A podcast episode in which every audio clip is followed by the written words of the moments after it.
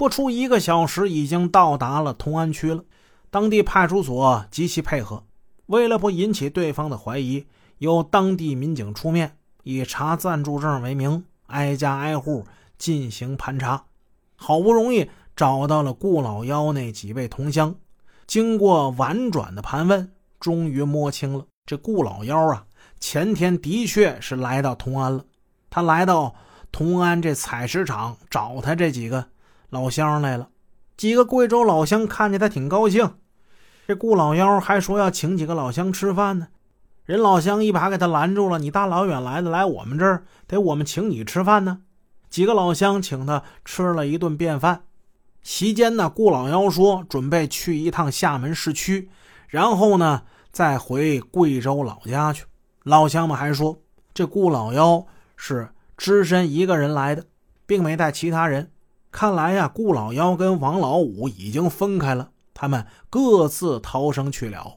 四月十四日，洪小峰三人登上厦门直飞贵阳的班机，在贵阳呢，他们短暂停留，跟有关单位取得联系。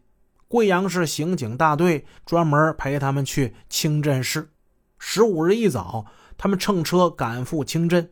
清镇市公安局的领导同志一见他们一身风尘，千里迢迢过来抓捕罪犯，二话不说，立即组织力量配合你们的行动。顾老幺又名顾怀明，他原名叫顾杰，他改过名。他们家在梨窝乡大寨村。大寨村呢，是一个极其偏僻的小山村，这个村离县城还好几十公里呢。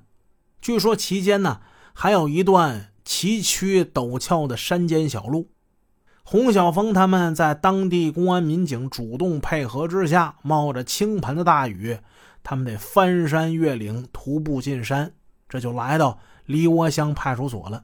派出所所长听说他们是来缉拿顾老幺的，啊，抓那小子的，啊，那小子有名，来来来，那个把他档案翻出来。这一翻出档案，一查才知道。顾老幺此人一贯是游手好闲、不务正业，表现俩字形容就是不良，从小就不良。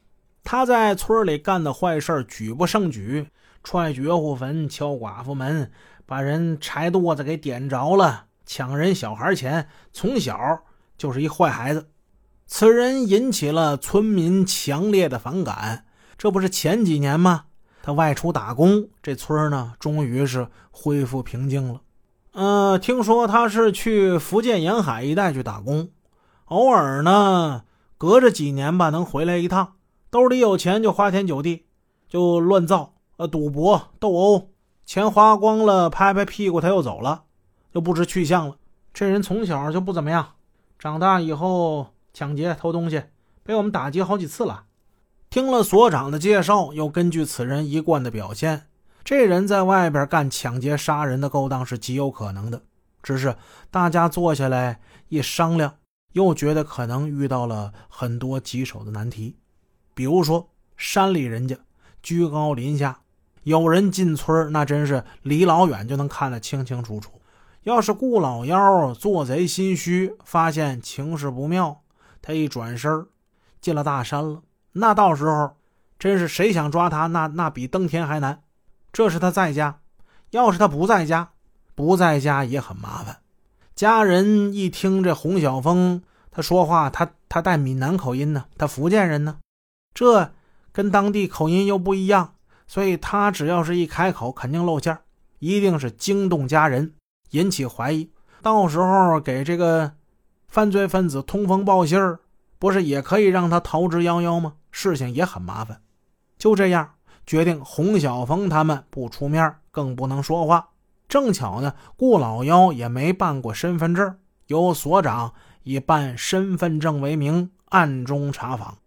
那个大寨村呢，虽然说带个大字其实是一个小村，根本不大，人也没几户。挨家挨户查一遍并不困难。主意这既然已经定下了。大家坐上所里的警车，沿着坑坑洼洼的山路，十三公里颠颠簸簸，直爬了三个多小时，好不容易这才进了村这一路遭老了罪了。洪小峰下飞机就吃了一碗泡面，这点泡面呢，都快给颠出来了。